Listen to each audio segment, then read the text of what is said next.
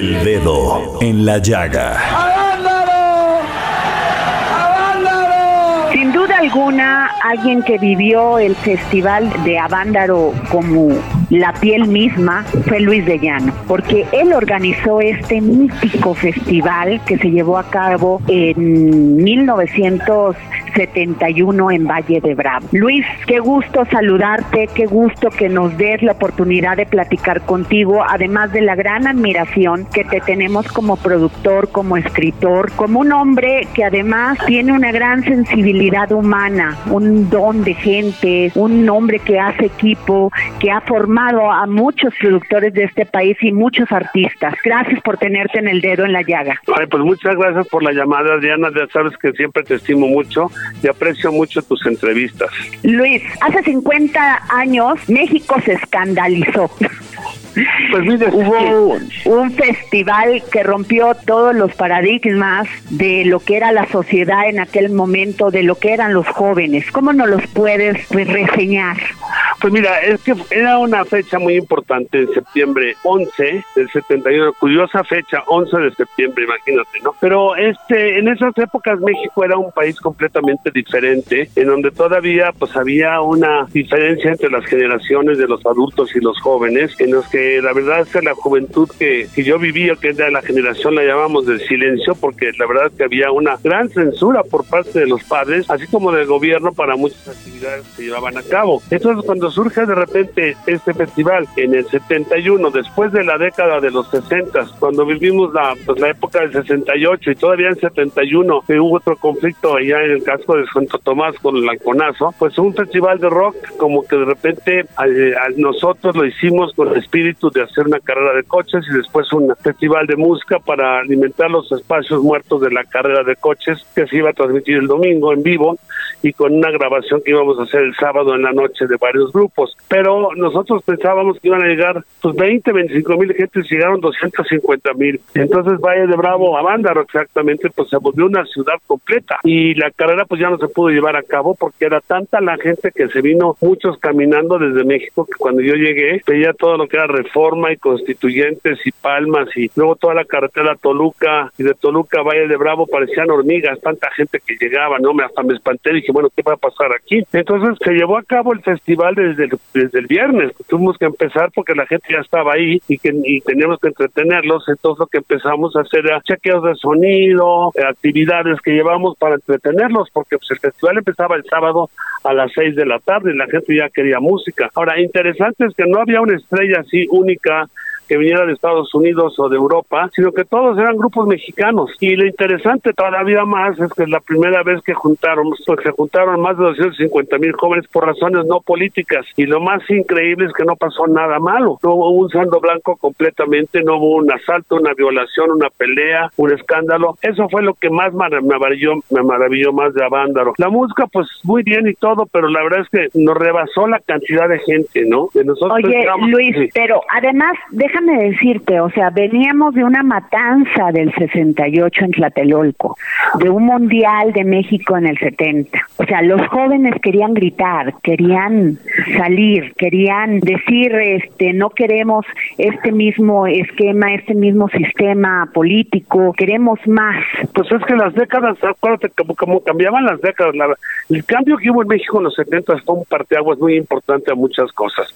Fue cuando de repente esta generación se, no se reveló, pero de alguna forma, como tú dijiste, quería gritar una libertad que no tenía. Uno, las mujeres empezaron a tener una libertad que tampoco tenían. Fue la, eh, pues para mí, los 60 al final fue la, la, década donde surgió la pastilla anticonceptiva, acuérdate, las modas, la minifalda, los cambios que hubo. Y también la sociedad cambió sus, muchos de sus esquemas. Éramos una sociedad todavía un poquito, digamos, muy, muy limitada, ¿no? Todavía había escándalos, se escandalizaban de todo. Era la liga de las buenas costumbres, la Asociación de Padres de Familia, y de repente el rock no era bien, rock and roll pues perdió el apellido cuando se volvió rock, no era muy bien visto por mucha gente, y aparte no se tocaba música de rock en español. Entonces, cuando surge de repente un rock que viene del norte, que viene de Tijuana, que viene de Ciudad Juárez, que viene de Reynosa, pues todos los grupitos rock and rolleros que le cantaban al amor, pues se van deshaciendo y se surgen los rockeros que le cantan a la vida en una forma más, más activa, más agresiva en escenario,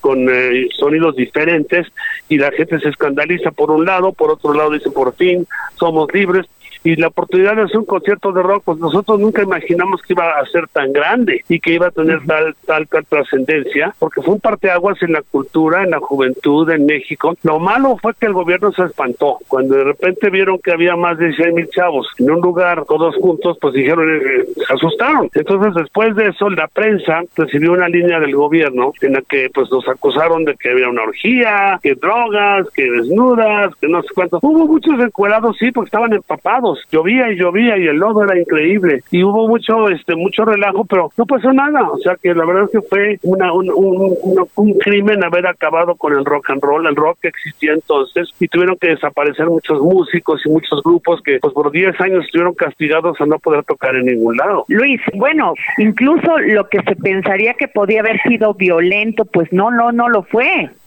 No, al contrario, fue realmente una pues como dice un amigo mío, una experiencia casi religiosa de estar sentado ahí con toda la gente y yo que subí arriba al escenario. Meditación. Anda, yo tenía el micrófono y lo que gritaba la gente le me hacía caso, eh, se, portaron realmente increíbles y la verdad es que nunca habíamos tenido la experiencia de haber ido al campo sin ninguna restricción. Yo les gritaba, aquí somos libres, tenemos que cuidarnos unos a los otros, compartir nuestra comida, hacerle casita para el baño a que lo necesite, respeten mucho a las chavas que están con ustedes, entre ustedes, compartan todo y se armó un espíritu muy, muy interesante, muy diferente a lo que habíamos vivido por muchos años en México, ¿no? Pero pues tenía que haber la, la buena, acuérdate que las buenas noticias no venden. Entonces, bueno, nos hicieron pedacitos y pedazos, ¿no? Pero, oye, pues Luis, y a ver, esto es bien importante porque me imagino que en la realización, en la organización, en la coordinación de un evento así, has de haber sentido mucho estrés de no saber qué podría pasar. No esperabas a ese número de jóvenes que llegaran deseosos de tener experiencias diferentes y poder, como lo dijimos antes, gritar. ¿Cómo te sentías tú en ese momento? Porque además tenías las bandas emergentes como La Máquina del Sonido, La Tinta Blanca, Tequila, la de Alex Lora. Bueno, yo me sentía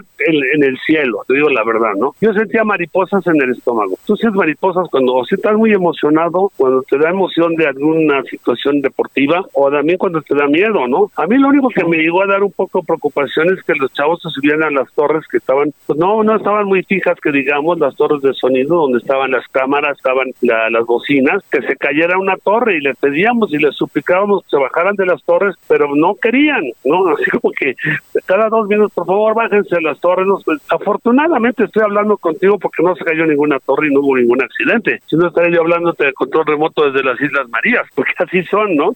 Pero yo sí sentí que en un momento dado para mí marcó mi vida al espectáculo, al, de alguna forma. Nunca soñé en hacer una copia de una cosa como Woodstock, porque Woodstock fue un festival de tres días de 450 mil gentes, del cual filmaron una película, se hizo un disco, había muchos artistas que eran muy famosos. Aquí no fueron a ver a los Rolling Stones, ni fueron a ver a, a Jimi Hendrix, fueron a ver a su propia gente, y el artista más importante fue el público, fíjate, porque ellos de repente pues se volvieron integrados en todo, y sí se iba la luz porque llovía mucho, también nuestros equipos no eran lo suficiente suficientemente extensos para cubrir un área de 250 mil personas. Imagínate, dos estadios aztecas juntos, de alguna manera, pues era un reto. Claro. Pero nosotros éramos aventureros y estábamos en la trinchera y lo que logramos, pues para nosotros fue importante porque se volvió un parteaguas en la altura de la juventud mexicana, de la música rock en español y de muchas cosas, pero desafortunadamente, al ser tan mal calificado, no se escribieron muchos libros al respecto y no existe la historia, pues realmente de la, de la cultura mexicana a Bándaro hasta ahorita,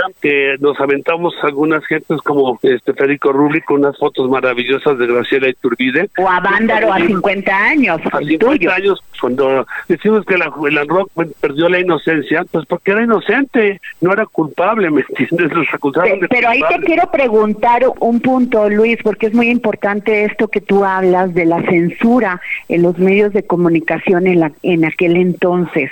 Claro, el gobierno venía de un un 68 terrible, donde habían muerto muchísimos estudiantes y la toma de decisiones era totalmente pues cerrar estas manifestaciones. Pero después de esto, Luis, de lo que tú hiciste, de lo que tú realizaste con todas estas bandas de rock, con todos estos jóvenes, mi pregunta sería, después vino un silencio al rock. ¿Por qué? ¿Y por qué México? Pues porque yo creo que a la sustancia del gobierno y de ver que se juntaran más de 10 o 15 jóvenes era un peligro para la nación, así lo vieron ellos, yo creo, ¿me entiendes? Y entonces prohibir las manifestaciones de grupos o de alguna forma en que se concentraran varios grupos, ellos lo veían con un espíritu diferente al que lo veíamos nosotros. Nosotros sentíamos que habíamos sido, nos habíamos liberado de muchas cosas, pero el gobierno dijo que la única forma era pues de alguna forma castigando a la juventud de no tener esos espectáculos, a los músicos, porque obviamente pues hubo mucho, tú sabes, la bolita va creciendo y creciendo y luego cada quien tiene su versión de cómo fue, ¿no? Y yo creo que es muy fue muy injusto por parte de, esos momentos de muchos del gobierno y aparte de las pugnas políticas que debe de haber habido dentro y yo no te puedo hablar de eso porque eso Federico Rubli lo habla muy bien en el libro de Yo estuve en Avándaro, ¿no? Pero sí fue un castigo como como pasarte un alto en un semáforo, ¿no? Y que te metan al bote por pasarte un alto en, un desierto, ¿no? Me pareció que, que fue muy injusto eso, pero que de alguna manera rescatamos, pues no sé, las citas de videotape que yo grabé me fueron recogidas por mis jefes, esas cintas se perdieron, o sea, no existe más que el material fotográfico y algunas tomas que yo tengo dentro de mi libro, aunque no lo creas, hay un QR, que es un código de barras que existe dentro de la parte de atrás del libro, donde con tu celular tú puedes capturar imágenes del festival, que yo tenía ahí archivadas de varias filmaciones en 16 milímetros, otras en video, otras en fotografía, que le dan un valor especial a este libro, ¿me entiendes? Porque estás viendo también la narrativa y la explicación con continuidad de lo que estaba sucediendo. Luis de Llano, tú has dicho, soy un millennial trasnochado de la tercera edad. Así es. a ver, pues, de cómo se divertía, de cómo se divertían los jóvenes en pues aquel entonces. Ahora los ¿Por qué dices soy un millennial trasnochado? Pues porque yo soy baby boomer, imagínate, yo vengo baby boomer, no soy millennial, los millennials son más jóvenes que yo, mis hijos son millennials, pero yo me considero así porque mi espíritu pues sigue siendo joven y voy a mantenerlo joven toda mi existencia, ¿no? Entonces todos los temas que yo hablo o las cosas de mis programas, mis ideas sobre los conciertos que he filmado, los eventos que he organizado en Acapulco, el Festival Acapulco, aquí en México, entregas de premios, todo, toda esa experiencia que me dejó me mantiene en la juventud juventud, pegado a una juventud, porque yo creo que soy un, como digo, no soy un chaborruco, bueno, a lo mejor lo soy, pero la palabra millennial trasnochado me la pusieron un día y me gustó mucho, porque dicen que la juventud es una enfermedad que se adquiere por contagio y se cura con los años, y yo no me quiero curar. Luis, tú has sido un, un productor de televisión, de cine, muy, muy reconocido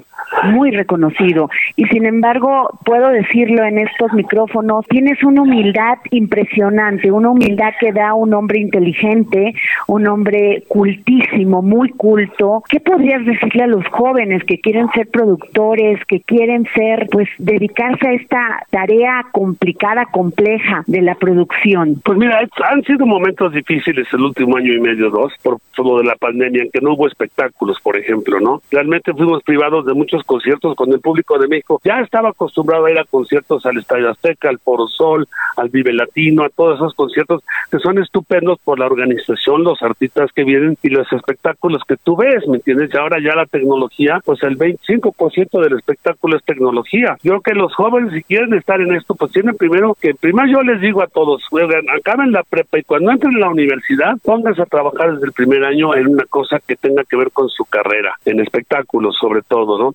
Desde el primer año tienes que estar trabajando en una agencia de producción, por una agencia de publicidad, o en un canal de televisión, o en un teatro, en un show, un concepto. Es que es lo importante que aprendas desde abajo como aprendí yo, porque es la única forma de tener armas para sostener lo que haces después y defender los productos que hagas, ¿no? Yo creo que en México yo tuve la suerte de vivir las épocas más doradas de la televisión mexicana, cuando en los 60, los 70, los 80, los 90, los 2000, tuve la suerte también de producir con mi hermana muchas obras musicales como Vaselina con Timbiriche, Jesucristo Superestrella, Cachún Cachún Rara, bueno, infinidad de cosas y muchos espectáculos que pues organizaba yo también la producción en Acapulco, como te dije, con muchas cosas, entregas de premios que eran maravillosas, como las lunas del auditorio, en que todos los grupos venían en vivo y sí ahí venía una combinación de artistas diferentes. Y al final de cuentas me encanta el rock.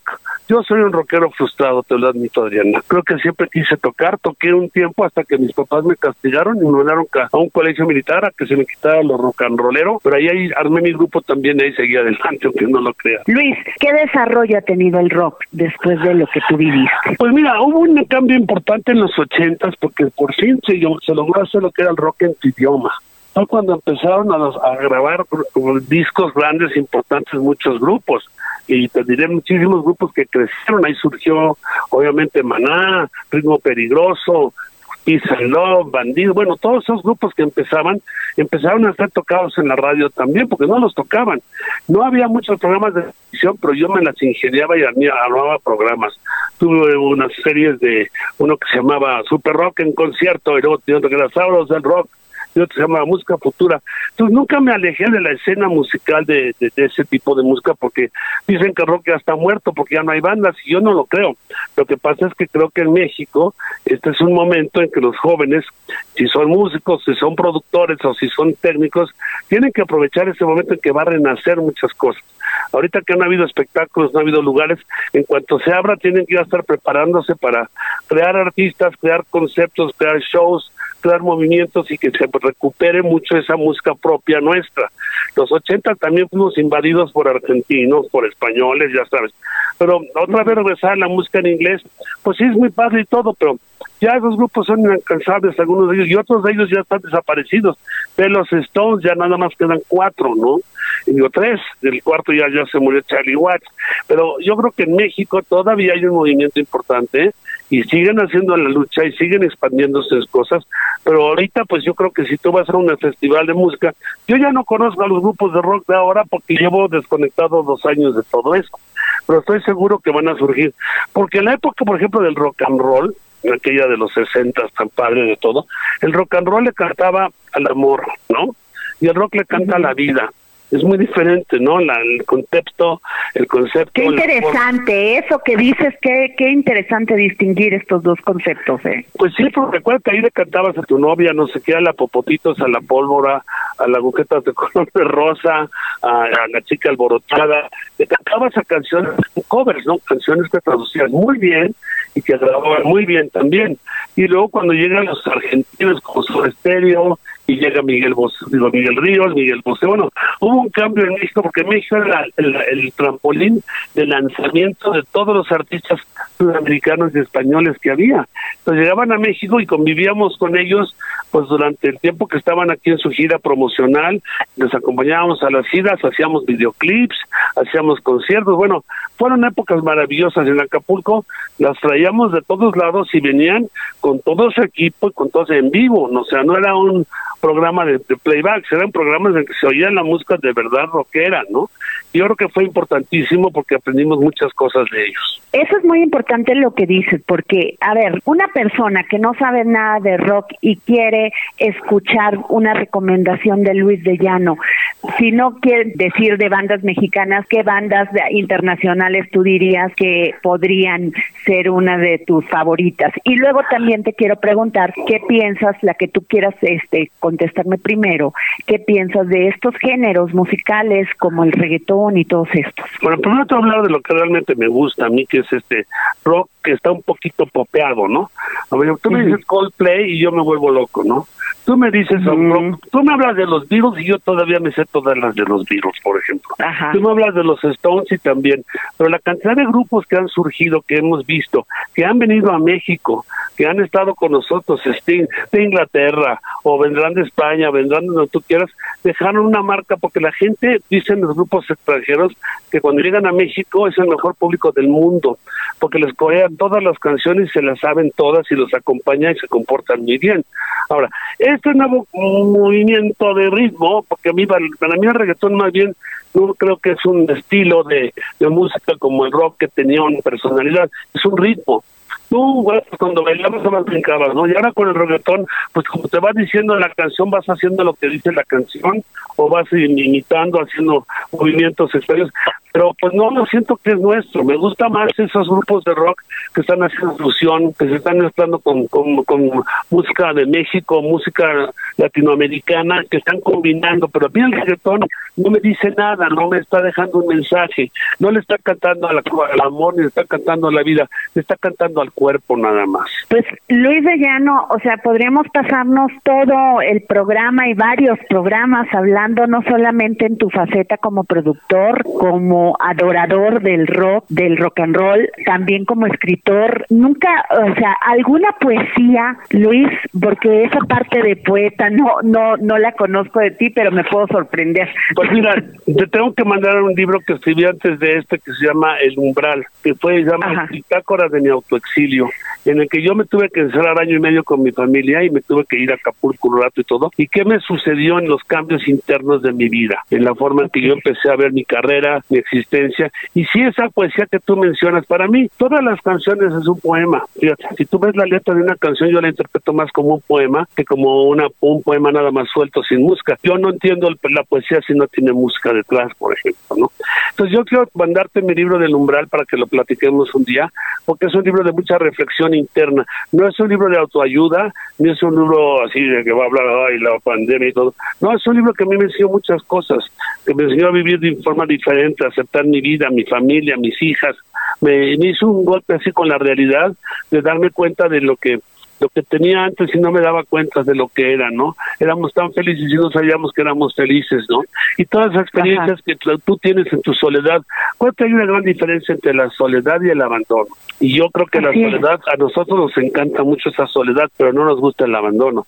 Entonces, creo ¿Alguna vez has vivido el abandono, Luis? No, no he tenido la suerte de que no, porque pues este siempre he estado muy rodeado de la gente que quiero y de mi familia, sobre todo de mi madre, de mi padre. Tú puedes creo que mi padre murió a los 97 años y yo todos los días iba y desayunaba con él y lo acompañaba y me acompañaba y yo pues, de repente me he casado varias veces, pero con todas mis ex esposas me llevo muy bien y con todos mis hijos los tengo muy unidos. Bueno, soy, yo creo que soy disfuncional emocionalmente, pero no soy disfuncional creativamente, ¿no?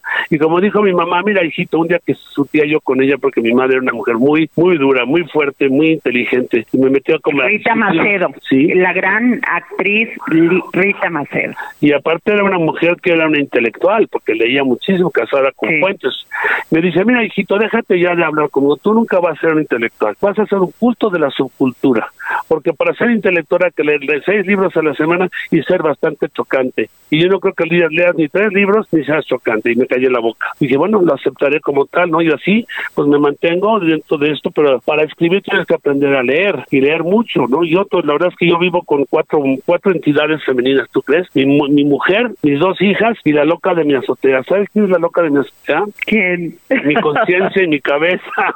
Fíjate, qué tema. Entonces, cada vez, cada vez que me empieza a gritar de las tres de la mañana, ponte a escribir, ponte a, me critica, me, me analiza, me dice, me, me acompaña. Y yo creo que la soledad, por eso nunca estoy solo, porque estoy con ella. Y ella es la que me está dando por dónde irme, qué hacer y qué pensar. Pues qué placer haber tenido esta entrevista contigo, querido Luis de Llano. Se te admira, se te quiere, se te respeta. Muchísimas gracias. Te admiro mucho y espero que sigas siempre siendo tan linda como eres, que escribas también como escribes y que tengas tu programa de radio. Y ya te quiero ver en televisión también. Muchísimas gracias, Luis de Llano. Gracias. Saludos por allá a todos. Muchas gracias. Un beso. Y ella me dice que me quiere, que no hay otro como yo. Me confesó que ya está encuerada de Habana. El dedo en la llaga.